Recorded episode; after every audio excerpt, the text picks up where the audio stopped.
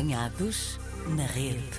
No segundo maior estado dos Estados Unidos da América, separado do México por Rio Grande, vive a Joana Bianchi. Joana, bem-vinda ao Apanhados na Rede. Bom dia, obrigada pelo convite. Muito bom dia, Joana. Há quanto tempo é que está no estado do Texas? Desde dezembro de 2020. Vai fazer três anos, portanto. E podemos saber porquê esta sua mudança? Sim, no ano anterior a acabar o meu doutoramento, fui apresentar o meu trabalho numa conferência e fui convidada para vir para cá trabalhar num grupo de investigação que hum, precisavam de alguém que fosse especialista num tipo de células, que são as células em que eu fiz o meu doutoramento. E na altura também não sabia bem o que é que queria fazer a seguir e esta oportunidade caiu-me assim no colo e, portanto, eu aproveitei. Podemos saber eh, em que área foi o seu doutoramento? Eu vou tentar explicar. de forma sucinta e de forma a que todos percebamos aquilo que de facto é. Então, eu fiz o meu doutoramento no Instituto de Medicina Molecular em Lisboa e era com um grupo de transplantação, ou seja, o meu PI, que significa Principal Investigator, que é o líder do grupo, é o diretor da unidade de transplantação do Hospital de Santa Maria e basicamente ele tratava muitos doentes com doenças como leucemias, patologias do sangue principalmente. Uhum. E nesses casos, um dos tratamentos que se faz é o transplante de células hematopoéticas, células da medula ou do sangue, para que o sistema imunitário dessas pessoas seja reconstituído depois da quimioterapia. Isto para explicar que normalmente essas pessoas, quando recebem esses transplantes, muitas vezes desenvolvem outra doença que é a doença do enxerto contra o hospedeiro, em que o que acontece é que o transplante que eles receberam começa a rejeitar o corpo em que está. E uma das maneiras que se tem investigado para tratar isso é o uso de umas células que normalmente existem em circulação, apesar de serem em baixa frequência, que se chamam células T reguladoras. Isto tudo para dizer que então o meu doutoramento foi nessas células T reguladoras e era a ver o papel delas, como é que elas podiam suprimir a atividade das células que causam inflamação quando ficam ativadas e vêm um corpo estranho. Atualmente, aí no Texas, o que está a fazer profissionalmente? Então, eu continuo a trabalhar com esse tipo de células uhum. porque não há muita gente que trabalhe com elas e na realidade podem ser aplicadas a vários fields. Eu tenho este problema com as palavras. Campos, campos de estudo. Muito obrigada. Pode ser aplicada a vários campos. Então eu comecei por trabalhar com estas células, mas a tentar transformá-las para as tornar mais potentes, transformá-las geneticamente. E agora trabalho num grupo que é mais focado em trauma. Trauma no sentido de impactos e de esse tipo de injuries. Ferimentos. Uh, isso. Então o que eu faço é um bocado a ponte entre a parte do sistema imunitário e a parte dos ferimentos e do tratamento de trauma. O nome é neuroimunologia, mas uhum. basicamente é tentar ver se estas células que têm a capacidade de ser supressoras e imunorreguladoras conseguem também controlar a inflamação que acontece depois de um trauma no cérebro. E neuroimunologia, isto significa que também de alguma forma está ligada ao sistema nervoso? Uh, sim, porque lá está, uh, quando estamos a lidar com o cérebro, já estamos na parte da neurologia. E a questão é as células do cérebro que ficam inflamadas depois da pancada interagem com as células do sistema imunitário que são recrutadas do uhum. sangue no momento em que há um impacto. O cérebro fica mais permeável e as células do sangue conseguem passar para o cérebro e vão para lá e começam a causar inflamação. Está a desenvolver o seu trabalho no Texas Medical Center, que é só o maior aglomerado de instituições médicas e de pesquisa do mundo. Sim, que é o que eu também não sabia. Lá está, quando eu cheguei a Portugal a dizer querem que eu vá para o Texas. E o, o meu líder de grupo disse assim: Joana, esse sítio é muito bom. Joana, vá ver, vá ver no Google. E eu fui ver e depois é percebi que realmente era uma coisa grande. Nem dá bem para descrever, porque aquilo é como se fosse uma mini cidade cheia de hospitais, institutos e depois está tudo interligado. Então é muito fácil a ciência ser traduzida para clínica.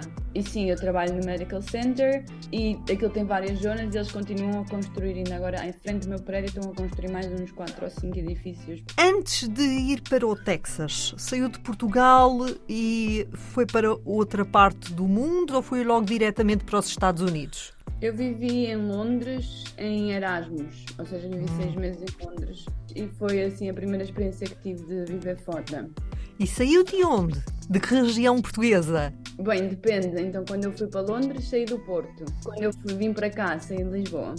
Para descontrair, a Joana Bianchi tem um hobby peculiar.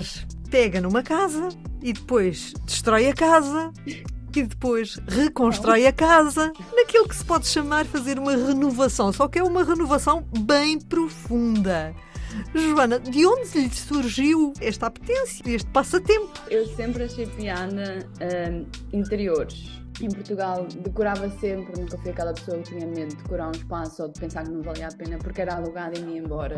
E quando estava em Portugal, comprei uma casa em que lá está, eu via o potencial que ela tinha, mas achei que precisaria só assim de uma renovação, lá está, mais leve, até depois começar a tirar pedaços de parede e ver que a casa estava com problemas mais sérios que tinham que ser resolvidos. O facto da casa ser minha, claro que me deu outra liberdade, porque eu numa casa alugada não podia pegar numa serra e cortar a parede, não é? A minha lógica era muito bom. A casa é minha, se houver um problema para resolver a seguir, eu resolvo.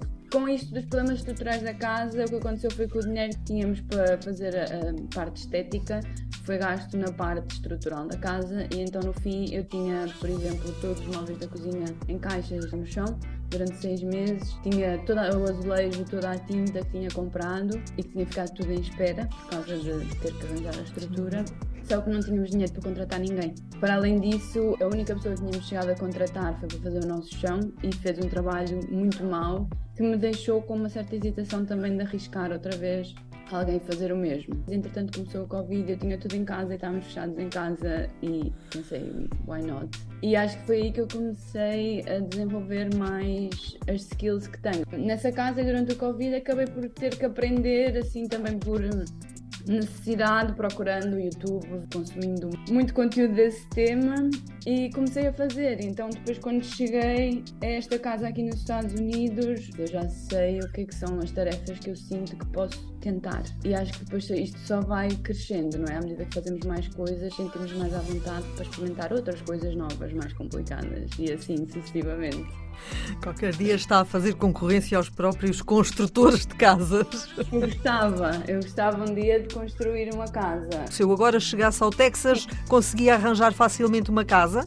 Sim, quer dizer, há aqui várias nuances. Os ordenados aqui, apesar da ciência em si não ser eh, no mundo inteiro algo muito bem pago, mas mesmo assim os ordenados aqui permitem que uma pessoa possa alugar uma casa sozinha. Eu, essas duas outras casas eu alugava e pagava sozinha. Tendo essa condição de ser melhor pago, é fácil sim alugar casas dentro do nosso orçamento. E depois, eh, como é a situação económica aí? É assim, depende das escolhas que se fizer. Eu tenho claro. um grupo de amigos aqui portugueses e todos alugam e todos conseguem fazer isso tudo muito à vontade. Nenhum deles trabalha em ciência, portanto todos eles ganham melhor que eu, há essa questão. Mas eu própria, quando eu alugava, eu conseguia pagar a casa, pagar as contas, ir a comprar comida e ainda conseguir poupar algum dinheiro. Neste momento, eu gasto muito dinheiro em coisas para renovar a casa, então não consigo poupar dinheiro porque tudo o que eu gasto vou comprando, sei lá, tintas, cortinas, é tudo, não é? Tenho muita Sim. coisa para fazer.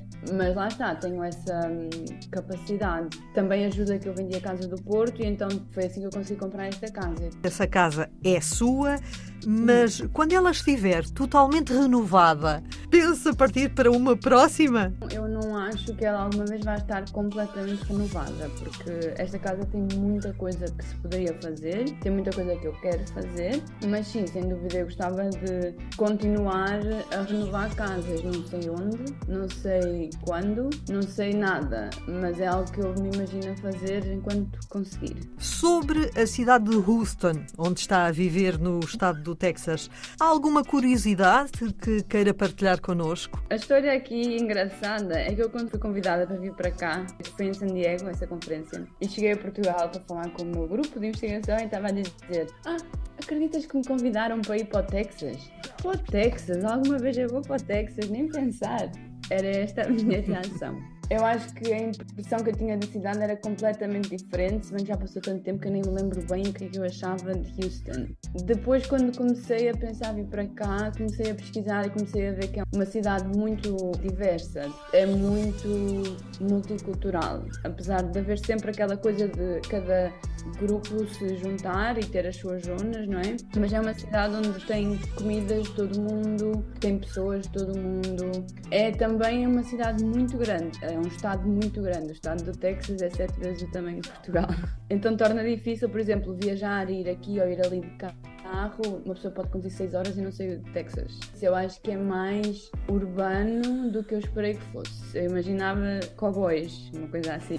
Cowboys e petróleo. Vê-se campos de petróleo? Vê-se muito, a caminho da praia do Golfo do México. Os seus próximos dias, meses, anos vão ser aí pelo Texas ou pensa regressar a Portugal?